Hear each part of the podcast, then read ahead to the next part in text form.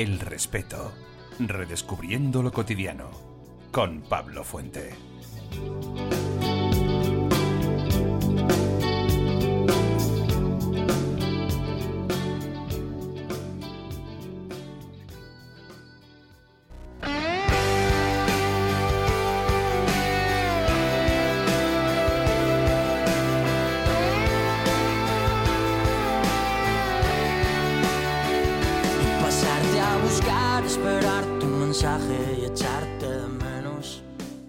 Vivimos en un mundo de constante clasificación. Buscamos encasillar todo lo posible.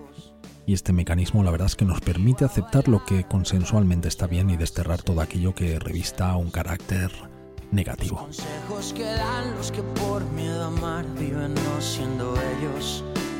Y esto también ha llegado al mundo de las emociones, donde parece que aceptamos la existencia de emociones malas, pero intentamos huir de ellas y en cambio las emociones positivas o las consideradas buenas son las que hay que las que hay que potenciar.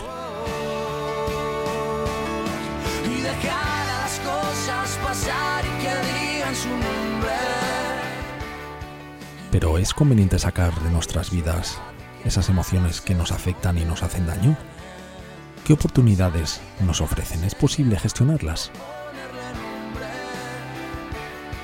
Pues para aprender sobre ello hoy contamos el respeto con Mercé Conangla, que dirige junto a Jaume Soler la Fundación Ambit, una entidad privada sin ánimo de lucro cuyo objetivo es ayudar a la gestión de las emociones y el crecimiento personal. Conangla es licenciada en psicología y diplomada en enfermería. Se ha formado en Consejo de Orientación Psicológica especializándose en inteligencia emocional, comunicación no verbal, asertividad y liderazgo. Compagina la formación con tareas de consultoría y colabora con distintos centros sanitarios y entidades participando en la formación de profesionales en el trabajo con competencias afectivas.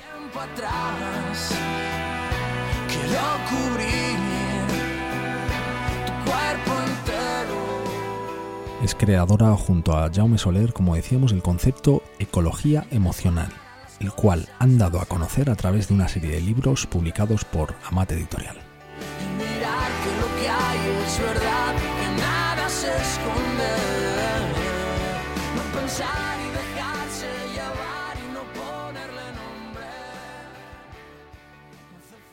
Merced con Angla, muchas gracias por atender la llamada del respeto. A vosotros. Merced, ¿qué son las emociones? Bien, las emociones son nuestra gran oportunidad. Son una especie de lenguaje que la evolución ha puesto a nuestra disposición y que nos cuenta sobre cómo nos relacionamos con nosotros mismos, sobre cómo nos relacionamos con las demás personas y también cómo nos ah, ubicamos en nuestro mundo. Es un lenguaje primario mm, de origen, eh, cuando nacemos ya nacemos con una especie de pack en el cual hay unas emociones básicas necesarias para sobrevivir, entre ellas estaría pues el miedo, estaría la ira, la alegría, el asco, estaría eh, como básicas eh, pues la tristeza. ¿eh? Sería el primer repertorio y podríamos incluir incluso la capacidad de sorprendernos, porque es algo necesario para aprender. A partir de este pack que todos llevamos con nosotros al nacer y que nos permitirá sobrevivir, pues ah, se van armando pues nuevas emociones y sobre todo pues afectos más complejos como pueden ser ya los sentimientos. Mm, ¿Son las emociones el color de la vida, Marcel? Para nosotros sí, nosotros decimos, como en ecología emocional utilizamos mucho la metáfora de los paisajes, ¿no? Los paisajes serían las situaciones que vivimos en cada momento. Hay momentos de desierto emocional, hay momentos en que estamos en territorio llano, que todo va bien, que estamos tranquilos, hay momentos de precipicio, ¿no? Pero lo que decimos es que imaginemos que dos personas les parece estar en el mismo lugar, a veces decimos dos, dos personas que están enfermas, que están muy enfermas o les han, les han diagnosticado pues una enfermedad eh, dura, ¿no? Que tendrán que sobrellevar. Esto sería el paisaje, ¿no? Igual las dos dicen yo estoy en un desierto, pero el color es la emoción. Entonces, em, la emoción nos pinta el color del paisaje. Dos paisajes aparentemente iguales pueden estar pintados de, de emociones diferentes. Por ejemplo, lo que decía de la enfermedad, pues uno igual puede estar en el territorio de una tristeza profunda, que es un sentimiento de pérdida, y en el otro, con el mismo diagnóstico, igual está profundamente conectado a la ira, ¿no?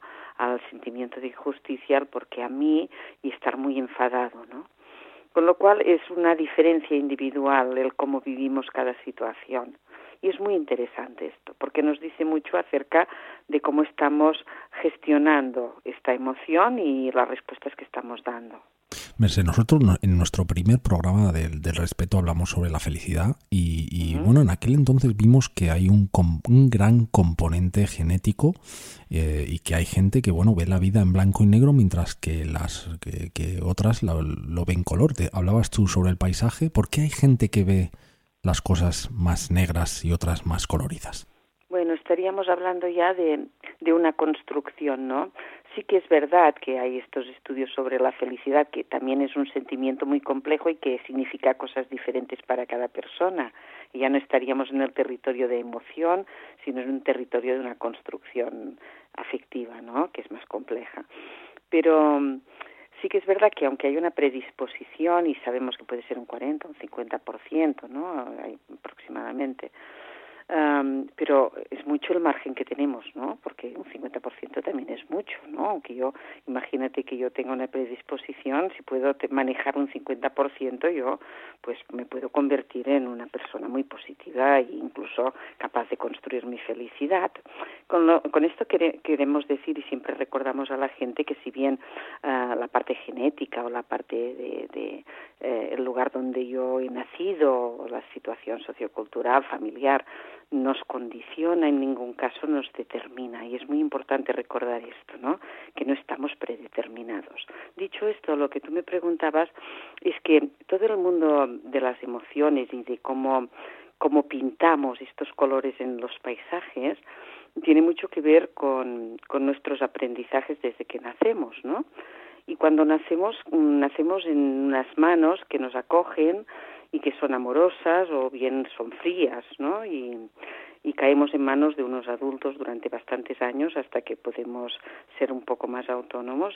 Y estos adultos tienen una forma de, de enfrentar los problemas de la vida y de dar respuestas, ¿no? Y esto nos impregna. Realmente, al principio de nuestra vida uh, somos sometidos a un modelaje como si fuéramos um, una masa de, del alfarero ¿no? que construye algo ¿no? y nuestros adultos nos moldean y entonces pues si estamos eh, con adultos que solo ven las desgracias y lo peor que pasa en el mundo que piensan mal que la vida es un sacrificio y es una valle de lágrimas y la gente pues no te fíes claro esto un niño lo mama no y va construyendo un estilo afectivo que lo puede hacer profundamente infeliz, mientras que otros niños pues caen en manos de personas que es lo que decía Dostoyevsky, ¿no? Quien tiene recuerdos felices de su infancia está salvado para siempre, ¿no? Y le enseñan a oler las flores y mira, fíjate qué colores y les permiten que toquen el suelo y la tierra y fíjate qué cosa, qué cielo más lindo hoy y, y les enseñan a mirar el mundo y la belleza. Y claro, estos llevan un equipaje para enfrentar lo que les venga que no tiene nada que ver. Claro. Eh, el mensaje aquí, eh, Merced, si, si por lo que fuera alguno de, esos niños no ha tenido la suerte de caer en, unas manos eh, amorosas, amorosas eh, entendemos que siempre hay margen para luego, aunque nos lleve un poco más de trabajo, pero hay margen de, de, recuperar ese territorio perdido, digamos, ¿no? Esperemos que haya claro, esperanza. Claro, claro. Por esto, yo una de nuestras ideas fuerza es si bien eh, pues eh, nuestra familia, nuestros orígenes, nuestra cultura, nuestro país, nuestra situación, nuestra genética nos condiciona, no nos determina.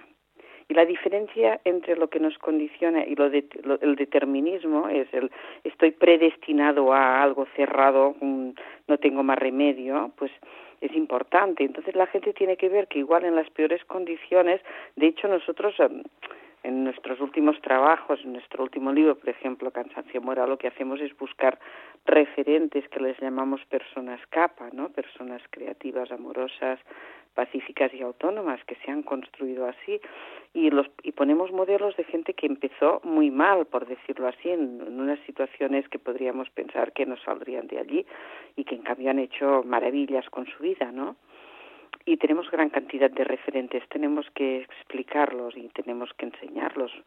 Toma, por ejemplo, una Helen Keller, ¿no? una persona que nació ciega y sorda y que al principio de su vida era una personita agresiva que, que parecía que no, no podría hacer nada y al final se convirtió en una conferenciante, una escritora, una persona que nos ha dejado mucho, ¿no? Y, gente que ha vivido en campos de concentración como Víctor Frankel o que ha tenido pues orígenes difíciles, ¿no? Entonces eh, la, la buena noticia es que en cualquier momento podemos mejorar nuestro tono emocional y esta capacidad de aprender la belleza. Hasta que hasta que morimos tenemos margen.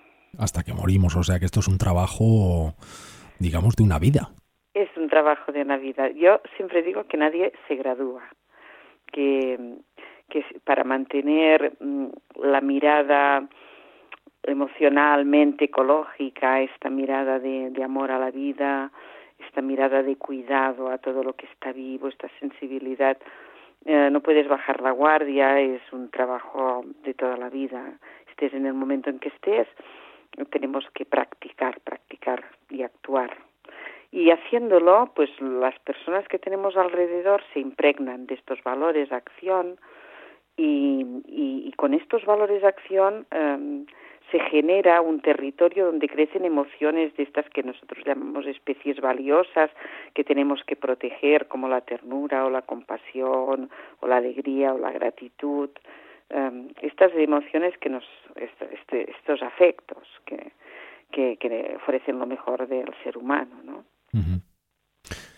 eh, dentro del mundo de las emociones hablamos de alegría, de ira, de gratitud, de, enfado. Parece que, parece que hay emociones eh, que mm, están consideradas como positivas, mientras que otras están consideradas como negativas. Y decíamos en la introducción del programa que en un mundo en el que tendemos a clasificar todo, que parece que hay que huir de lo de las consideradas malas, que no sé si son malas en realidad. Que no lo son. Mira, eh, nuestro libro Ecología Emocional, que salió pues el 2002 y está súper reeditado y nos, para nosotros es un básico.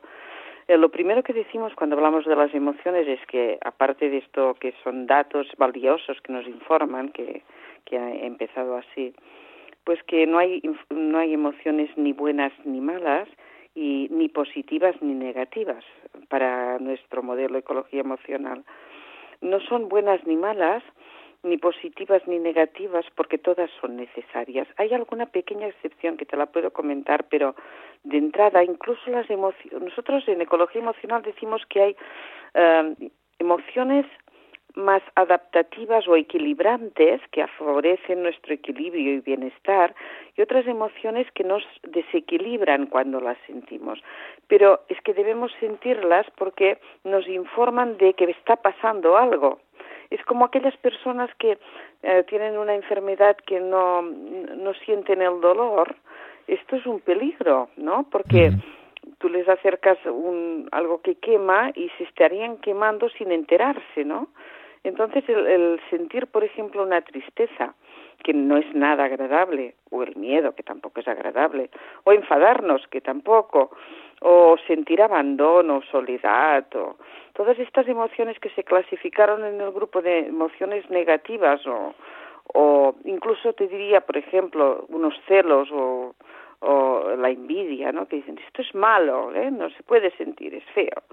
Claro, si tú, si tú las clasificas así o les dices a los niños que son malas, lo, el mecanismo que, que pondrán en marcha es la represión de estas emociones. Dirán, bueno, pues si esto es malo no lo puedo mostrar, luego pues me lo trago, me lo guardo dentro, pero no lo, no lo gestionan. Y entonces se van acumulando las basuras emocionales, estas emociones por dentro, y van degenerando, se van volviendo tóxicas. Una ira reprimida se convierte en rabia y una rabia se convierte en rencor y el rencor en resentimiento el resentimiento se puede acabar convertido en odio.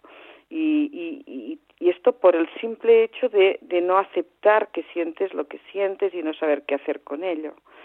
Entonces, es muy importante dar permiso, eh, explicar a los niños, es legítimo que tú te enfades, a mí también me pasa, podemos estar tristes, debemos reconocer tristeza y además podemos hacer algo para desprendernos de estas emociones, ¿no? Eh, dar permiso y legitimar evita el mecanismo de represión, el hacer ver que no pasa nada, la desconexión con tu mundo emocional que nos lleva al desequilibrio y a la enfermedad.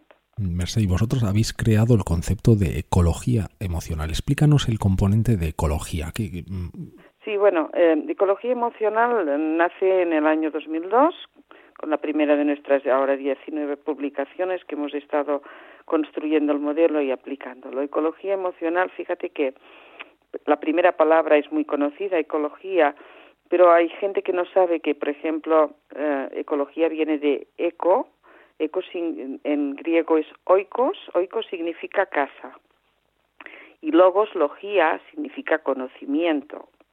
Entonces, la palabra ecología significa conocimiento de la casa y ecología emocional, eh, etimológicamente sería conocimiento de nuestra casa emocional. Es muy muy lindo, muy metafórico, porque a los niños les contamos que tienen dos, dos casas o dos planetas que cuidar, ¿no? La casa interior, su casa emocional, eh, y el mundo de afuera, el medio ambiente, ¿no? El planeta. Entonces, em, ecología emocional lo definimos ya, pues, como el arte de gestionar las emociones de forma sostenible, de tal forma que estas informaciones y esta energía que nos aportan, porque la emoción nos aporta energía, pues sirva para mejorar a título personal como seres humanos, también para mejorar nuestras relaciones con los demás y cuidar este mundo, este planeta y los seres que lo habitan mejor. Es un compromiso a tres niveles, como podéis ver, ¿no?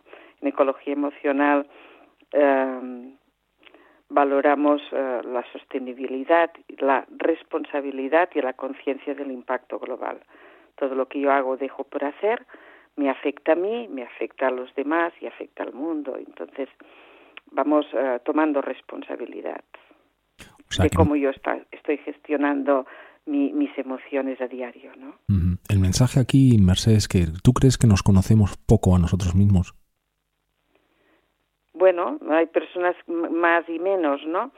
Yo creo que mm, cada vez en estos 20 años que nosotros llevamos eh, intensamente trabajando en nuestro proyecto en la Fundación Ámbito Ecología Emocional, que empezamos, ahora este año celebramos el año 20, ¿no? Que ya son años. Entonces yo he visto una evolución, no puedo decir otra cosa, desde que empezamos aquí, por lo menos en Barcelona, que casi no se podía pronunciar crecimiento personal, decían, Dios mío, no será esto una secta, ¿no? El mundo de las emociones no se trataba en ninguna escuela hace 20 años aquí. En la universidad tardaron como 8 o 9 años de, de empezar a introducirlo. Aún ahora tenemos mucho trabajo que hacer, pero ha habido, una, ha habido avances, ¿no? Entonces esto es bastante esperanzador. Yo pienso que, que progresivamente pues eh, esto se irá generalizando y la gente se dará cuenta de que las emociones mediatizan todo, ¿no? Y que tenemos que educar eh, esta dimensión afectiva y educarnos. Entonces el, el autoconocimiento yo diría que es el requisito sine qua non, no hay, no hay nada. Y el autoconocimiento primero es el emocional. Es el poder decir, nosotros decimos escáner, ¿no? Tenemos que hacer escáner, escáner emocional. En cualquier momento, ahora yo qué siento, pues por ejemplo me siento serena, siento gratitud y además me siento ilusionada. Cada persona, a los niños ya bien pequeñitos les, les enseñamos a conectar con sus emociones y, a, adquirir vocabulario emocional, ¿no? Sin autoconocimiento no hay conciencia de valor y si no hay conciencia de valor no hay autoestima y si no hay autoestima estás en manos de los demás y sería muy peligroso. Entonces la base de competencia emocional es el autoconocimiento a todos los niveles, ¿eh? el conocimiento del propio cuerpo, conocimiento emocional, el conocimiento mental de las tus creencias, el conocimiento relacional y además el espiritual, eh, para nosotros somos las cinco grandes dimensiones ¿no? del ser humano. O sea que me imagino que habrá algunas pautas, una especie de, de, pautas que podamos utilizar para, para hacer ese diagnóstico. ¿Es necesario trabajar con un profesional o es posible que uno mismo eh, pues emprenda este camino de, conocimiento? No, eh, estamos en un territorio Uh, el autoconocimiento mm, es algo inherente al ser humano y si tú tienes la suerte de que estás con personas, mm, yo te diría, equilibradas, uh, con unos valores vitales orientados a la vida, ¿no? ¿no? que no sean personas destructivas. Tienes la suerte de poder acceder a una educación. Entonces este conocimiento, autoconocimiento se va adquiriendo progresivamente Mm, tampoco se tiene que hacer pues no, no, no tiene que hacerse ni con un terapeuta, o sea, no estamos hablando de nada de patología, sino que es algo inherente al ser humano. Lo que pasa que no siempre todo el mundo es tan afortunado. Y lo que pasa es que si bien el autoconocimiento del cómo soy yo, qué cualidades tengo o físicamente, pues bueno, es más fácil, ¿no?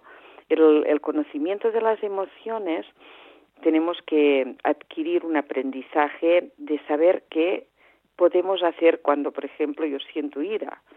Porque si yo no me lo enseñan de una forma adaptativa y estoy con una persona adulta, por ejemplo, que el modelo que me enseña es que cuando se enfada grita, o cuando se enfada rompe, o cuando se enfada se encarniza con el más débil que tiene alrededor, yo voy a pensar si soy un niño que esto es lo normal, ¿no? Si no tengo otros modelos adultos que me enseñen que no, que esto no es una buena forma, que uh, es importante autorregularse, que hay una cosa que se llama autocontrol, que hay estrategias de respiración, que hay un, fórmulas diferentes de enfrentar los conflictos. Uh, esto se tiene que aprender, pero se puede aprender en la escuela y lo pueden enseñar los padres y los adultos siempre y cuando ellos lo hayan adquirido. Uh -huh. Solo cuando ya eres adulto y te vas dando de golpes contra un muro porque tu vida falla, porque tú eres muy inteligente, tienes muchos diplomas y muchos doctorados, pero tu vida personal es un desastre, sufres mucho, las cosas no van es cuando la gente dice, bueno, ¿y yo qué hago? Y entonces buscan, ¿no? Buscan libros, buscan gurús, buscan maestros, buscan terapeutas y bueno, es, es, es, es, bueno buscar, ¿no? Y entonces cada quien encuentra, pues, en algún, de alguna manera la, forma de, de solucionarlo. Pero repito, esto si, si viviéramos en entornos mínimamente equilibrantes, tal vez no haría tanta falta, aunque mi punto de vista y el nuestro es que es muy importante que educación emocional sea un transversal en toda la educación de los niños desde P3, hasta hasta que mueran, ¿no? Te iba a preguntar. Los niños ya, lo que tú decías, ¿no? Esto es una asignatura para la vida, ¿no? Te iba a preguntar precisamente sobre eso, porque esto en teoría, eh, y por lo que nos estás contando, debería ser como una especie de asignatura en las guarderías y en los colegios. Sí, aquí lo empezamos a tener. Yo, nuestro instituto, que está en México, de crecimiento, del de, Instituto de Ecología Emocional, que por cierto lleva un equipo pues estupendo y, están haciendo una gran acción en, en México pues uh, realmente estuvimos este verano en México y estuvimos en el Parlamento y han aprobado por ley que educación emocional se imparta, cosa que no tenemos ni en España, fíjate. Pero sí, no, quizá no tanto como asignatura, sino como un transversal a trabajar.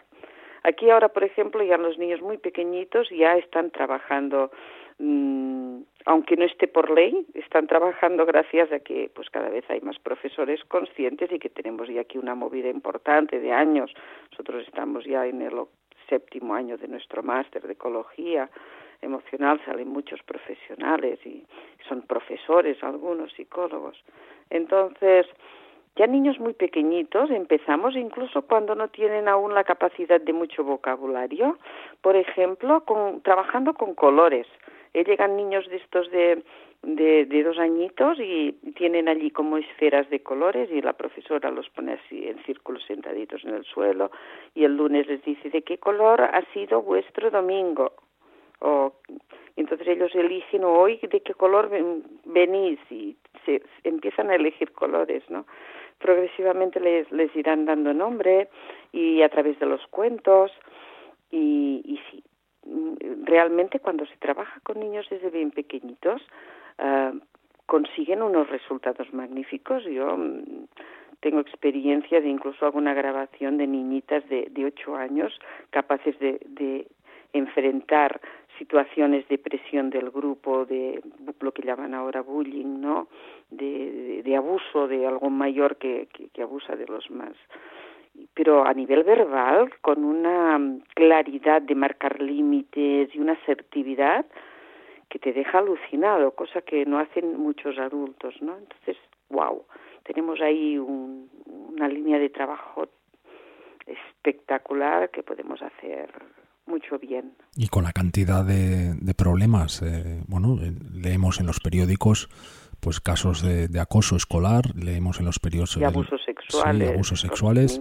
Sí, eh, pues tenemos es... aquí, supongo que vosotros también, ¿no? Sí, sí, en teoría esto tendría que ser como, como una inversión a largo plazo de, pues no sé si del Estado, pero eh, hablaba no, sobre sí, México. Tienes toda la razón, ¿eh? Pero, la, pero al, es, que, es que la educación a veces se, se computa como un gasto y se tendría que computar como una inversión de futuro. Uh -huh. Es que es la inversión de futuro, ¿eh? Quizás sea la, el la inversión. Esto. Exactamente, quizás sea la inversión con mayúscula. La es la porque son las personas que nos van a sustituir como seres humanos en nuestro planeta y qué tipo de personas queremos que, que sean nuestros niños, ¿no? Y esto no se improvisa. No, no puedes estar con desidia pensando que se educará su mundo emocional solo espontáneamente, porque siempre hemos prestado atención a la parte cognitiva de conocimiento e información, pero la parte afectiva se ha dejado al azar, pensando que ya lo harían en su casa o, o lo haría la escuela, ¿no? Y esto es peligroso, es peligroso porque a veces unos de unos y por otros, pues uh, hay niños que, sufren muchísimo. ¿eh? Realmente también sabemos que la depresión será una de las grandes patologías de este siglo. En niños ya las tenemos y que, que, que, que, bueno que un porcentaje enorme de la población que se acerca mucho a la mitad se puede llegar a acercar, pasará alguna vez en su vida por esta terrible enfermedad, ¿no? Mm, hemos Entonces, hablado... todo lo que se hace de educación emocional, todo lo que estamos trabajando para para fomentar el modelo de persona capa, ¿eh? Ecología tiene este modelo que te decía antes, creativa, amorosa. Pacífica y autónoma se proviene de un estudio que, que pues nos mostró que si educamos en estas cuatro líneas sincrónicas, sincrónicas quiere decir que todas a la vez, ¿eh? porque una de sola no funciona, serán niños más resilientes, más capaces cuando sean adultos de, vivir en, en, entornos inciertos, en entornos de problemas que ya están llegando, con entornos muy complejos, um, sin derrumbarse a la primera frustración que les llegue, ¿no? Entonces estamos ahí apostando en la prevención. Ecología emocional eh, es una línea de trabajo preventiva sobre todo, aunque es verdad que muchas de nuestras herramientas las están utilizando también en terapia profesionales porque nos lo han dicho. Pero nuestro objetivo es prevención, es como en el medio ambiente, no, no esperemos a que nos hayamos cargado el planeta para hacer algo, ¿no? Pues en el mundo de las emociones igual, tenemos que educar para los que no hayamos tenido la, la suerte de, bueno, pues de, de, haber vivido este modelo en primera persona o haber contado con, con, una persona en el colegio o con haber tenido contacto con, con vuestro instituto, eh, ¿qué pautas debería seguir un adulto eh, para, pues, para gestionar eh, tenéis, me imagino que habréis eh, dado una serie de, de, de, pautas eh, básicas de decir, bueno, pues mira, también tiene que ser difícil, ¿no? Que uno se mire en el espejo y diga, bueno, es que ahora mismo estoy siendo celoso. Eh, y no, no ocultarlo, ¿no? ¿Cuáles cuál son las pautas para, para ser pues honesto con uno mismo? Sí, eh, claro, es que nosotros de consejos damos pocos, pero donde, donde armamos eh, la primera visión de, de, de qué sería la pauta, es uh, hay un, unos pasos que es imprescindible para autogestionar el mundo emocional. El primero es uh, darse permiso para sentir. esto que parece elemental, mucha gente no se lo permite. Entonces, es realmente yo me doy permiso para sentir lo que sienta en cada momento.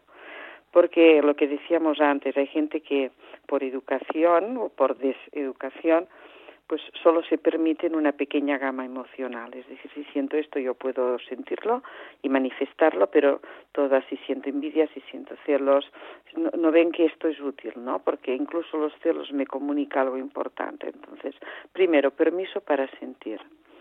Segundo, dar nombre a lo que siento. ¿Cómo se llama esto que siento? Hay personas que solo son capaces de decir me siento fatal, pero fatal no es una emoción. En, un fatal pueden haber 30 emociones juntas. Entonces tenemos que aprender vocabulario emocional, lo que se llama alfabetización emocional. Mm, quiere decir pues que tenemos que informarnos y formarnos. Eh, todo esto lo trabajamos en nuestro libro Ecología Emocional, que íbamos emoción por emoción, diciendo, bueno, pues los celos, ¿vale? ¿Qué nos dicen los celos? ¿Cómo te sientes cuando sientes celos, no? Pero qué mensaje importante nos lleva también de, que podemos utilizar en positivo, porque los celos no son, negativos, no son negativos, como nos han dicho. Sencillamente me informan de que de, de cómo yo estoy conmigo misma y pues insegura seguramente, ¿no? Si siento celos y, y cómo me relaciono con los demás desde la posesividad, ¿no? Me están diciendo esto, ojo, que y me están diciendo muchas cosas. Entonces, pasos. Permiso para sentir. Segundo, dar nombre a la emoción traducir la información de esta emoción, es decir, si siento ansia, ¿qué me está diciendo el ansia? Si siento tristeza, ¿qué me está diciendo la tristeza? Pero a nosotros los pasos son de, a tres niveles. ¿Qué me dice de cómo me relaciono conmigo, con los demás, con el mundo? Le llamamos taburete de tres patas, ¿no? Siempre tenemos que mirar ecosistémicamente. Cuando ya tengo la traducción, incorporo esta información en mi mapa mental y luego ya es pasar a la acción. Es decir, el proceso de la gestión de las emociones, eh, sea una emoción grata o no, siempre tendría que acabar con la acción correspondiente y soltar la emoción. Y fíjate que muchas veces lo que hacemos es me quedo con la emoción y no hago nada. Y ahí es donde nos desequilibramos siento mucha rabia, me la guardo, me la guardo en el estómago, me la guardo en algún punto de mi cuerpo, aquí en la contractura es igual, me la guardo, la retengo mucho tiempo, años, y no actúo, ¿no? Entonces, no, la ira me dice, alguien te ha puesto un obstáculo, tú, crees que hay algo que te está obstaculizando, por esto yo te doy esta energía para que apartes el obstáculo. Es que la naturaleza es muy sabia, lo que pasa que cuando no entendemos qué nos está pasando, cuando un niño no entiende y solo siente aquella activación corporal tan, tan desequilibrante, se asusta, ¿no? Y el adulto también. Y entonces lo retiene, hace ver que no pasa nada, yo soy muy fuerte, mm, cara de póker, y luego enfermo. Tengo una enfermedad, porque son la parte emocional favorece pues que acabemos enfermos no solo emocionalmente, sino también físicamente. Pero parece que vivimos en un mundo en el que expresar esas emociones está como mal visto, ¿no? Sobre todo en un entorno laboral donde, bueno, pues parece que nos han enseñado a, a guardarnos todo. Bueno, mm, el entorno laboral, la gestión seguramente no será la misma que haríamos, pues, si yo estoy en casa con mi familia escogida, con gente total confianza, donde no solo es necesario, sino que yo pienso que es importante mostrar lo que yo sienta en cada momento, que no quiere decir si siento ira, gritar. Mostrar es confirmar que sí, en estos momentos mm, pues prefiero separarme un poco, eh, me siento activado, me siento enfadado, necesito serenarme y luego lo hablamos, ¿no? Pero sí, mamá, ¿estás triste? Pues no, no pasa nada. No, no, pues hoy sí, estoy un poquito triste, pero ya sabes, no pasa nada. A veces sentimos que perdemos alguna cosa, tú si pierdes tu muñeco, tú si te pierdes algo que quieres no, no ocurre, pues también te pondrás y no pasa nada, la tristeza llega, nos dice pues que, que tranquilos, ahora yo me voy a serenar. Entonces, hay, hay unos procedimientos. Pero en el mundo del laboral es verdad que yo no puedo estar con el, corazón en la mano todo el día, porque entonces yo tengo que tener esta inteligencia emocional que, que, también es un arte que se tiene que cultivar para saber cuándo es el momento y cuándo no, ¿no? Ahí hay un texto de que ya es de Aristóteles que, que nos pone, hay unos condicionantes que nosotros utilizamos también para la gestión de estas emociones que a veces en, el trabajo pues ocurren, ¿no? Que nos, nos enfadamos también. Eh, él decía, enfadarse es fácil, pero enfadarse con la persona adecuada, en el momento adecuado, con el propósito justo y de la forma correcta, esto ya no lo es tanto, ¿no? Entonces, mm, bueno, imagínate que estamos en una reunión, ¿no? Y ocurre algo que me desequilibra y yo saltaría a la yugular de otro, ¿no? Así como esto sería el impulso, yo sé que ahí tengo que autocontrolar entonces que no es el momento, entonces piensas, bueno, a ver, principios de Aristóteles, mm, la persona es la adecuada, sí, porque es la que me está, siento que me está atacando, bueno, pero aplica a los otros, ¿eh? El momento es adecuado, no, estamos en medio de una reunión y además yo estoy ya hiperexcitado y a mi límbico está tomando el control, vale, entonces el propósito, si ahora yo le chillo, será el justo, no, porque no voy a arreglar la forma pues tampoco conseguiré porque estoy estoy activada no entonces es vale pues respiro tranquila no lo manifiesto en este momento igual salgo de la reunión y además necesitaré un tiempo según lo que me haya pasado y cuando ya estoy en la línea base tranquilamente tengo que tomar el teléfono y a la persona con la que tenga el tema pues oye me gustaría hablar contigo. Y esto es gestionar la emoción ¿eh? gestionar la emoción no es soltarla cuando la siento y esto es ecología emocional, descuidado de uno mismo y, y mirar que lo que yo haga impacte positivamente en mi ecosistema, no negativamente. Me imagino que también habrá un momento en el que lo inteligente sea retirarse y decir hasta aquí, porque claro que sí. yo te digo que yo tuve un jefe que me hizo la vida literalmente imposible y pensaba siempre, bueno, eh, no puedo más, no puedo más, pero al final me quedé ahí, ¿no? Em, pero yo creo que, que hay un momento en el que decir, oye, ya no más.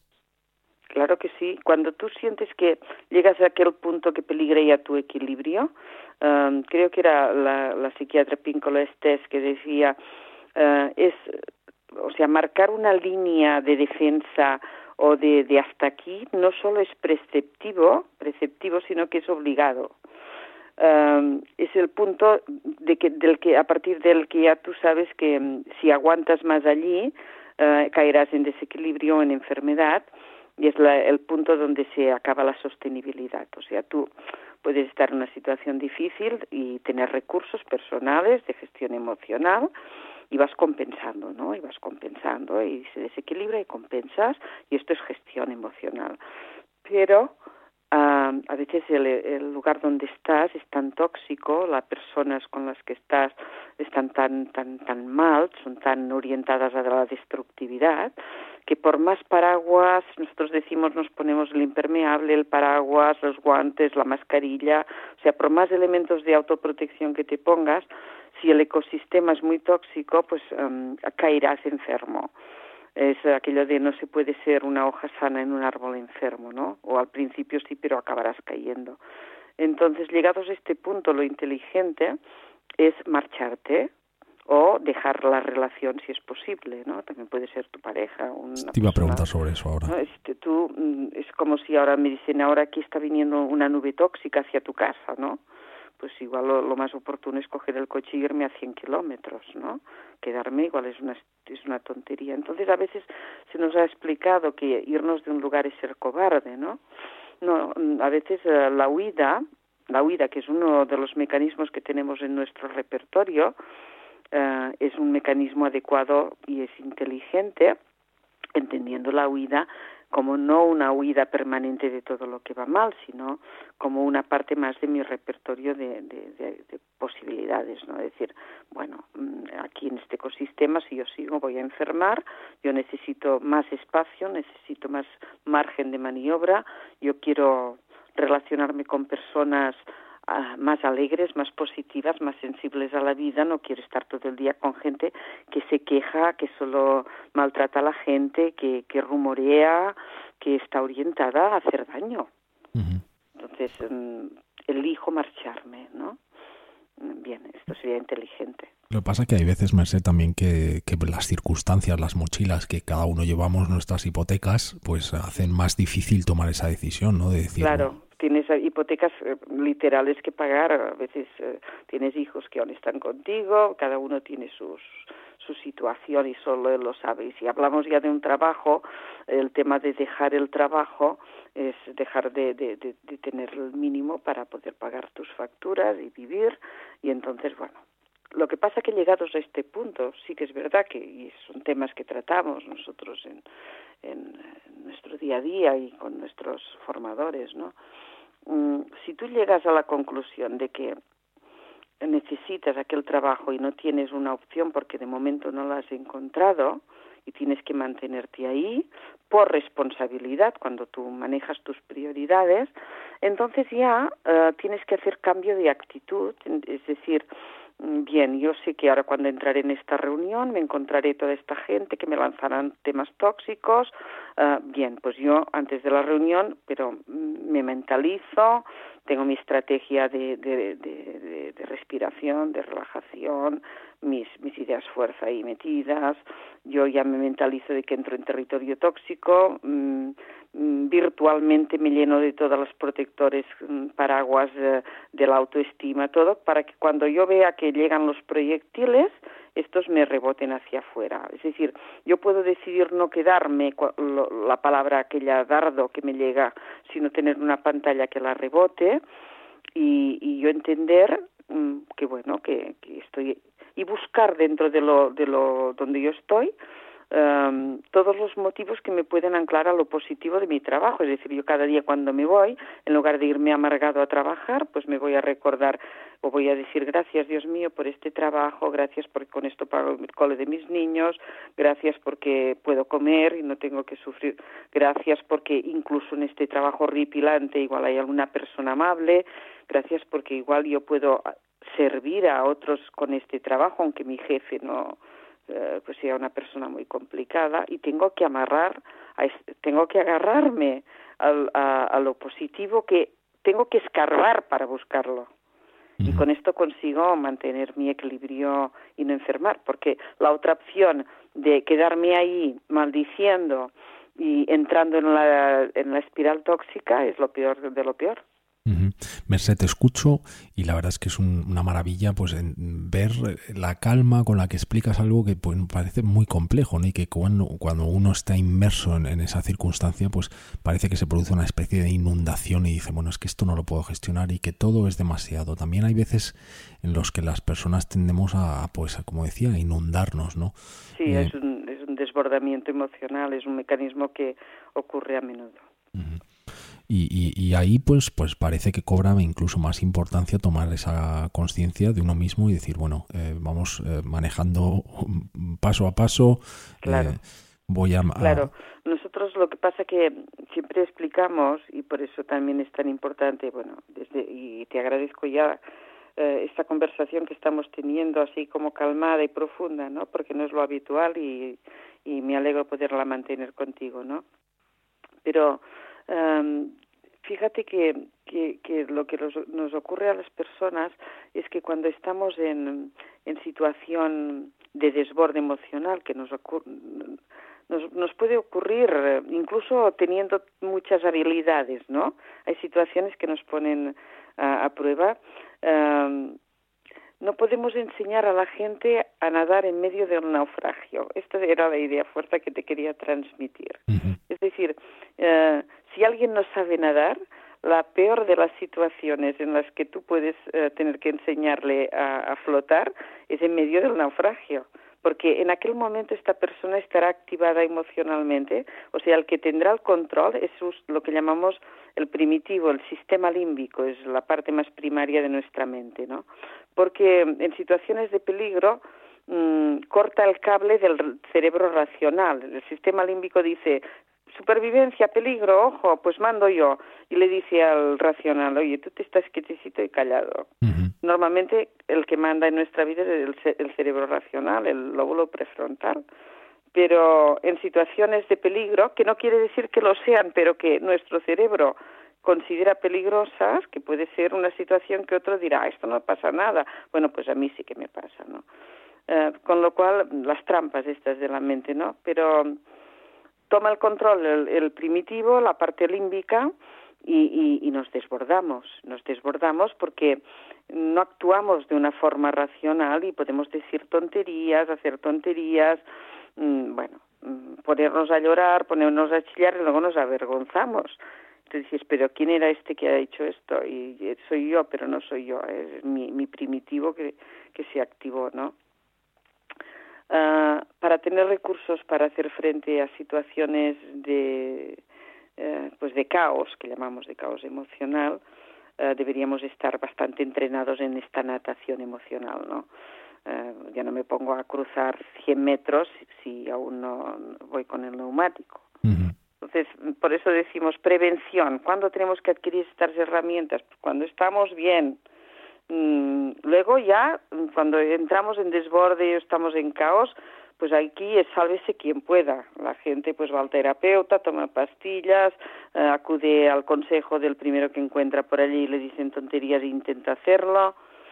Pero lo inteligente sería lo que antes hablábamos, decir, bueno, pues miremos a distancia, miremos eh, bueno, de, de forma inteligente y yo quiero que este niño, mi nieto, mi hijo, mi, mm, los niños de, que me, nos van a sustituir a todos cuando sean adultos, sean adultos equilibrados, que no se dejen llevar por la ira, que, que, no abusen, que, que sean sensibles, que, bueno, esto es una sociedad, esto sería la principal asignatura de la, de, de, desde los políticos a todo el mundo. Sin ninguna duda sin ninguna duda, pero lamentablemente sí, sí. estamos dando aquí golpes eh, mm, haciendo cosas a veces sin, sin ir a la base de todo y bueno, y poco a poco iremos avanzando, esperemos.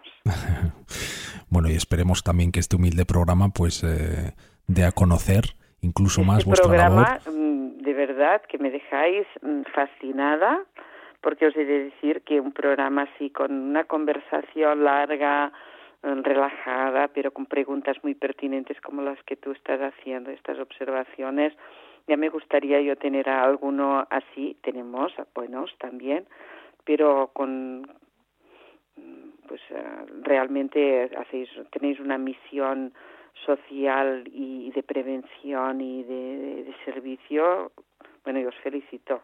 Pues muchas gracias, aceptamos el aceptamos el piropo y, gracias pero esa es un poco la filosofía del programa ¿no? es sentido es sentido no es un piropo muchas por gracias. decirlo.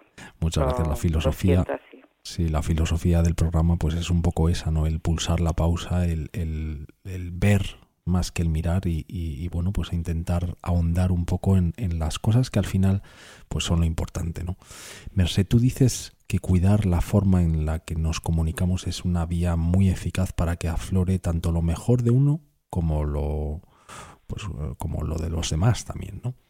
Y, y, hablas mucho de, de, lo que son palabras dardos, que lo has comentado hace, hace poco, relativamente poco, y palabras semillas. Explícanos un poco más qué son las palabras semillas y las palabras dardos y por qué son tan importantes. Palabras dardo, eh, palabras semilla, o también llamamos palabras puente o palabras que curan, ¿no? Mm, realmente en ecología emocional hay toda una área que se llama la gestión de significados y que para nosotros es lo que apoya uh, este modelo en el área de persona pacífica, ¿no? De, orientada a la cultura de la paz, ¿no? Uh, realmente cada palabra es como si llevara una mochilita con una carga emocional cuando tú dices amor, uh, pues uh, cuando le llega al otro esta palabra o te amo o cuando um, acaricias, cuando cuando eres suave, cuando tú pues la palabra que utilizas es una palabra amorosa, uh, pues vas a poder, yo confío en ti, adelante, no ocurre nada, pues si ha ido mal, mañana seguro que vamos a encontrar cómo, mm, palabras capacitantes, todo esto genera bienestar. Cuando cuando tú las sueltas, cuando es como un poema, ¿no? Pues cuando tú sueltas determinadas palabras ya no sueltas, sino incluso cuando hilvanas aquella frase y tú das aquel mensaje a aquella persona que está triste y no le dices no estés triste, sino que le dices, oye, aquí estoy, puedes llorar, no pasa nada, yo también lloro, adelante, ¿en qué te puedo servir? ¿Qué podría hacer yo para que tú te sintieras mejor?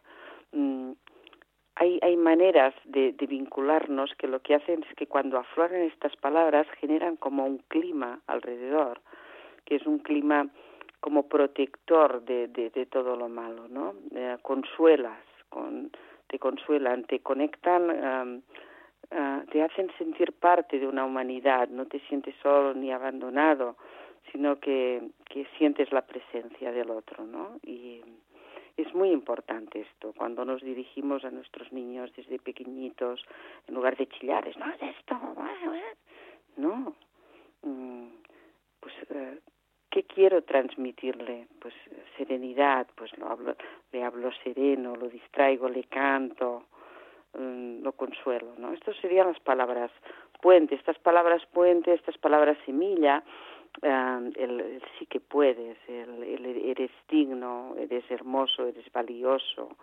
uh, tu piel es linda. El otro día una niña me decía, es que me llama negrita. Y digo, bueno, pues mm, tu piel sí que es oscurita, mira, la mía es pecosa. Hay otras de blancas, hay otras más rojas, qué lindas que sean todas diferentes, ¿no? No permitas que esto te hiera, ¿no? pues sí, es de este color y qué linda que es, qué suave, ¿no? Hay tantas maneras de, de, que sean palabras similares y, y, cuántas palabras dardos estamos lanzando alrededor em, que generan un sufrimiento, que es un sufrimiento que se podría evitar. Ahí tenemos toda una área y hay una gran cantidad de, de herramientas para tomar conciencia de que cuando yo digo esto, eh, con qué emociones concretas me conectan. Y muchas de estas palabras largo nos conectan con un profundo sufrimiento. Y esto es evitable. y tenemos que ser más competentes. Entonces, eh, el lenguaje, los límites del lenguaje son los límites de mi mente y yo diría los límites de mis relaciones incluso vivimos en una época del WhatsApp, de Facebook, que mandamos eh, emoticones eh, absolutamente de manera desproporcionada, no, a lo mejor todo el día, a nuestros allegados. Y quizás eh, esos emoticones que, que, enviamos por nuestro teléfono no somos capaces de verbalizarlos. Estoy totalmente de acuerdo. Que yo no vería mal que envíes emoticones y cuando tienes la persona, la misma a la que les envías tantos, tantos emoticones, pues tú seas capaz de, pues de abrazarla, de acariciarla, de decirle, hoy eres muy importante para mí, o te admiro, o qué lindo esto que estás haciendo, o siento esto, ¿no? Mm, tu presencia me alegra, qué bien que estás en mi vida, no sé.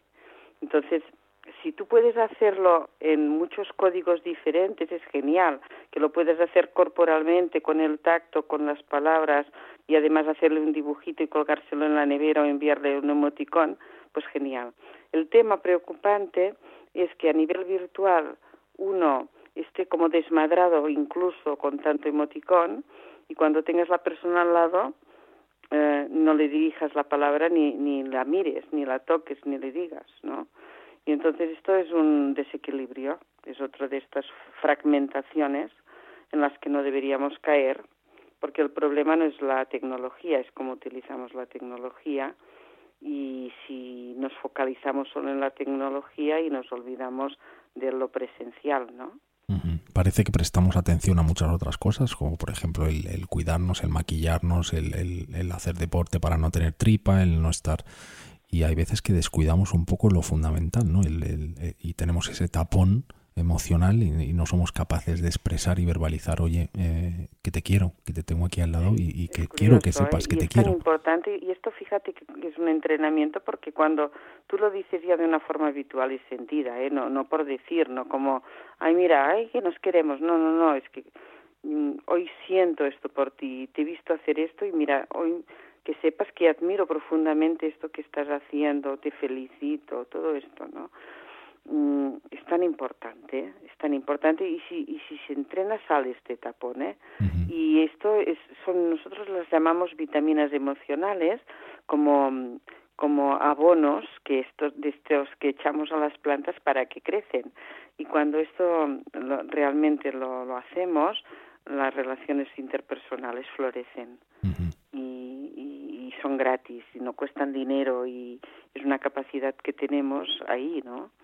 Y vaya, es, es, lo que decimos que genera esta cultura de la alegría agradecida, ¿no? Es, Buen clima, buen clima, mejora el clima emocional todo esto. Merce, una pregunta. Cuando tú, mm, yo observo algunos climas, como decías tú, en, en, bueno, en casas de conocidos, de amigos, que se han enrarecido ya de tal forma que parece que está todo muy enraizado. ¿Cómo deshacer la maraña? ¿Cómo sentarnos a lo mejor con nuestros hijos? Pues que tenemos ya esa relación ya con, sobre todo con los adolescentes, ¿no? Un poco eh, enmarañada. ¿Cómo desenmarañar la bola? Mira, em, esto sería motivo de, otra larga conversación, ¿no? Pero fíjate que el otro día que yo estaba dando una conferencia también en una escuela de padres y mamás y estábamos hablando de todo esto. Y yo, mm, una de las ideas fuerza que les lanzaba es que a veces los padres eh, siempre lo que te preguntan es qué tenemos que hacer con nuestros hijos, ¿no? Cuando ocurre esto, cuando yo les decía, no es tan importante lo que tenéis que hacer con vuestros hijos como lo que tenéis que hacer con vosotros mismos. Es decir, que lo mejor em, para las relaciones y, para las de, las de los hijos es, esencial esto. Ellos lo que se llevan es em, y lo que nos va lo que va a mejorar las relaciones es que ellos nos vean coherentes en nuestra vida. Es decir, que yo tenga más vida aparte de mis hijos, que mi vida sea una vida íntegra, que yo, yo tenga, esté orientado a la vida, que, que haga algo por el mundo, generoso, ¿no? Que, que, lea, que, que, cante, que, que, me vean vivo, que me vean... Y si yo estoy ubicado ahí, en mi centro, centrado, no, no, no estaré reteniendo agresividad, ni soy una persona frustrada, eh, ni cargo ira, ni porque luego me voy. El problema es que cargamos emociones tóxicas, vamos a casa y allí a veces con esta mochila nos descargamos a la mínima sobre pues los hijos, el gato, es igual que pase por allí, ¿no? Gandhi decía si cada día nos arreglamos el cabello porque no hacemos lo mismo con el corazón, ¿no? Entonces, mm, el objetivo es que cada adulto, cada padre, cada madre, cada uno de nosotros, cada día autogestione sus propios residuos emocionales, eh, reduzca los tóxicos, recicle, eh, repare estas cuatro R's que sabemos que aplicamos en el medio ambiente, en ecología emocional, también las aplicamos en el mundo emocional pues eh, es esto lo que tenemos que hacer, ¿no? Aclararnos nosotros mismos, trabajar para mejorar como seres humanos y luego las relaciones se van poniendo en su sitio. Si nosotros estamos más más centrados y más felices en la persona que somos y tenemos un proyecto de vida, cuando yo esté con mi hijo adolescente, yo seré capaz de mantener el autocontrol cuando vea que y tendré recursos, ¿no? Yo sabré que esto es un periodo, claro, depende de qué ha sembrado antes, ¿no? Si todo está muy estropeado, pues pues esto mismo que digo que tendrá que hacer el adulto lo tendrá que hacer cada uno de los elementos de la familia por su parte para que cuando todos estén juntos estén mejor, ¿no? La, el tema de padres, hijos y familias es ecosistémico. Nunca hay una sola persona mal en la familia, sino que esto es, es una red que, que una cosa afecta a todos, ¿no? Entonces es más complejo. Mm, llegamos al, al final de, de, nuestra charla. Ha sido un lujazo eh, el tenerte en el programa. Se nos quedan mil cosas, pero seguro que, que bueno volveremos a contactar con, con vosotros. Para la gente que quiera aprender más, eh, la página web ecologiaemocional.org. Además tenemos online de, de ecología emocional básica con ejercicios y tutores individuales que van a acompañar a nuestros alumnos y tenemos otro de la Casa de las Emociones muy lindo en castellano también. Y quien quiere profundizar en todo esto, pues puede encontrar allí bastantes herramientas y además siempre acompañados por un tutor desde acá. Y, o sea que si alguien quiere, pues allí nos encontrará. Sí, ecologiaemocional.org, ahí también, eh, bueno, podéis encontrar todo el, trabajo editorial que, que, que Mercé Em, junto a Jaume pues, pues ha llevado a cabo eh, multitud de, libros, de escritos, de artículos, eh, también los cursos de formación como, como, como comentabas. Y... encontrarán todos y además nos pueden escribir cualquier cosa que les podamos servir, pues ahí estamos y a vosotros os digo lo mismo. Pues contactaremos con vosotros seguro en el futuro. muchísimas gracias, ha sido un placer y, estamos en contacto. Vosotros. Un abrazo para todos los oyentes. Muchas gracias. Descárgate la aplicación para escuchar todos los programas en tu móvil o tableta desde nuestra página web elrespeto.es.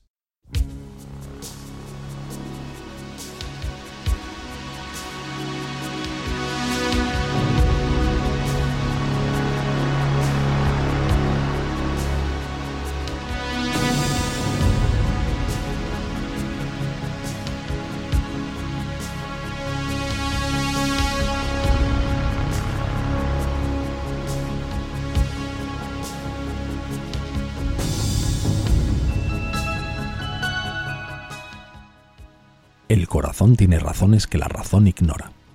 Blaise Pascal